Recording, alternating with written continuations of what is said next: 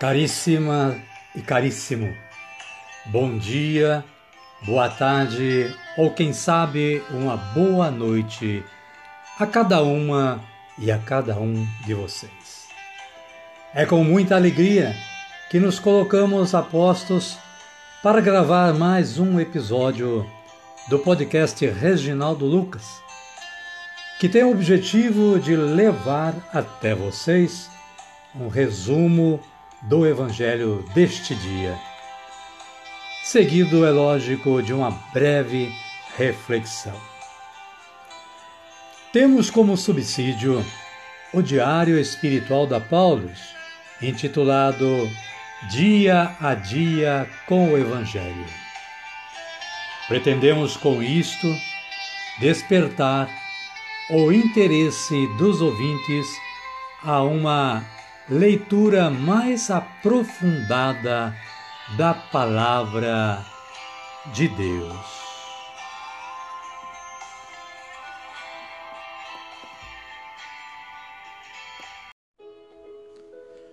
Hoje é segunda-feira, dia 14 de março de 2022.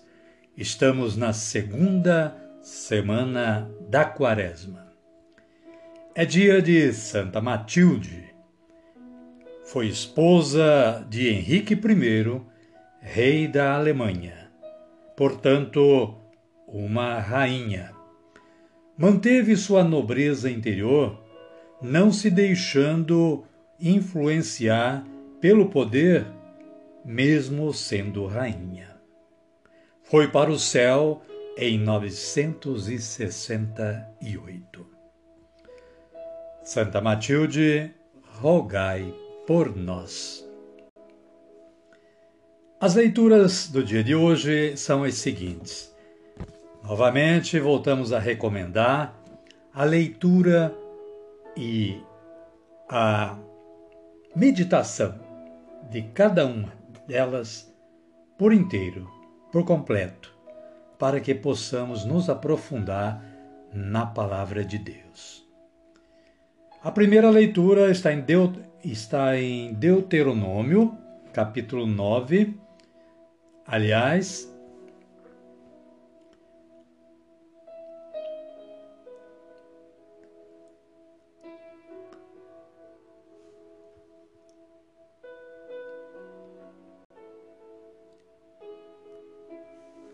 As leituras do dia são as seguintes. Novamente, voltamos a recomendar que sejam lidas por completo na Bíblia de vocês, para que possamos ter um entendimento mais aprofundado da palavra de Deus. A primeira leitura é de Daniel, capítulo 9, versículo 4b, versículos 4b a 10. E nos diz sobre a oração de Daniel, oração de arrependimento, e pedido de perdão e misericórdia. Na sequência, temos o Salmo 78 e seus versículos 8 e 9, 11 e 13.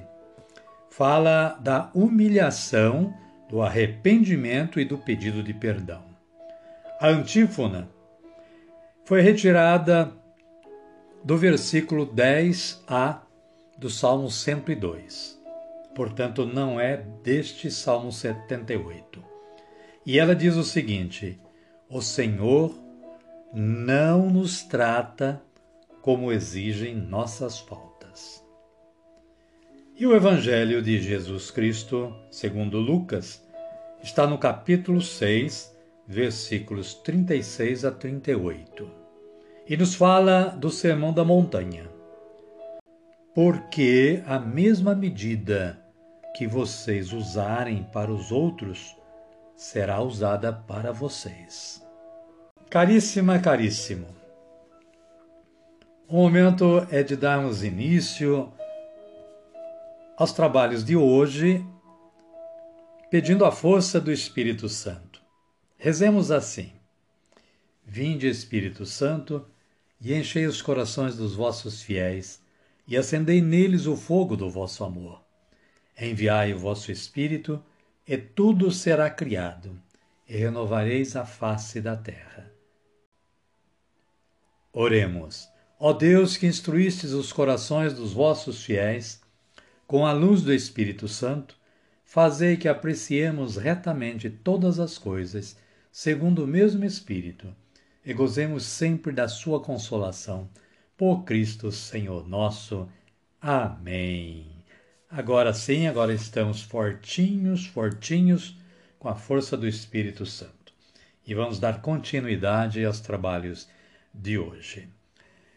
Convido a você que está no, nos ouvindo e a todos quantos estejam aí com você a acolherem o Santo Evangelho, ouvindo este cântico de aclamação.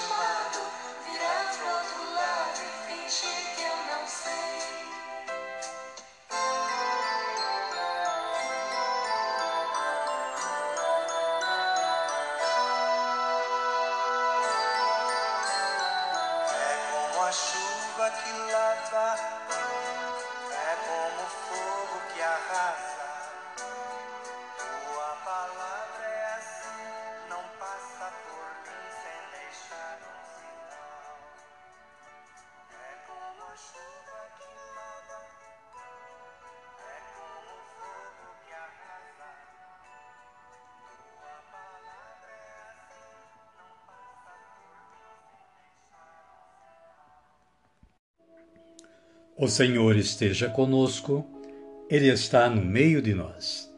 Evangelho de Jesus Cristo segundo Lucas, capítulo 6, versículos 36 a 38. Glória a vós, Senhor. Naquele tempo, disse Jesus aos seus discípulos: Sejam misericordiosos, como o Pai de vocês é misericordioso. Não julguem e não serão julgados. Não condenem e não serão condenados. Perdoem e serão perdoados. Deem e lhes será dado. Uma boa medida, socada, sacudida e transbordante será colocada na dobra da veste de vocês. Porque a mesma medida que vocês usarem para os outros será usada para vocês. Palavra da salvação. Glória a vós, Senhor. Amada e amado de Deus. No breve comentário da Paulo, nós percebemos aquilo que Jesus ensinou aos seus discípulos, atravessou séculos e é válido para nós ainda hoje. Jesus é desconcertantemente prático. Contudo, engana-se quem considera que assumir na própria vida suas palavras seja fácil. Jesus pede de seus seguidores de nós a conversão do coração e da mente, que rompamos os esquemas que separam e tornam irmãos rivais e nos abramos à fraternidade plena e verdadeira. Não se trata aqui de um jogo de conveniência, mas de novo estilo de vida em que a palavra de ordem é amor na dinâmica proposta por Jesus, não há maiores ou menores, grandes ou pequenos, superiores e inferiores. Jesus, com suas palavras, seus ensinamentos e sua vida, quer instaurar o reino de Deus onde todos tenham lugar garantido e sua dignidade assegurada. Não somos juízes de ninguém, somos irmãos uns dos outros. Amém? Amém, querida, amém, querido.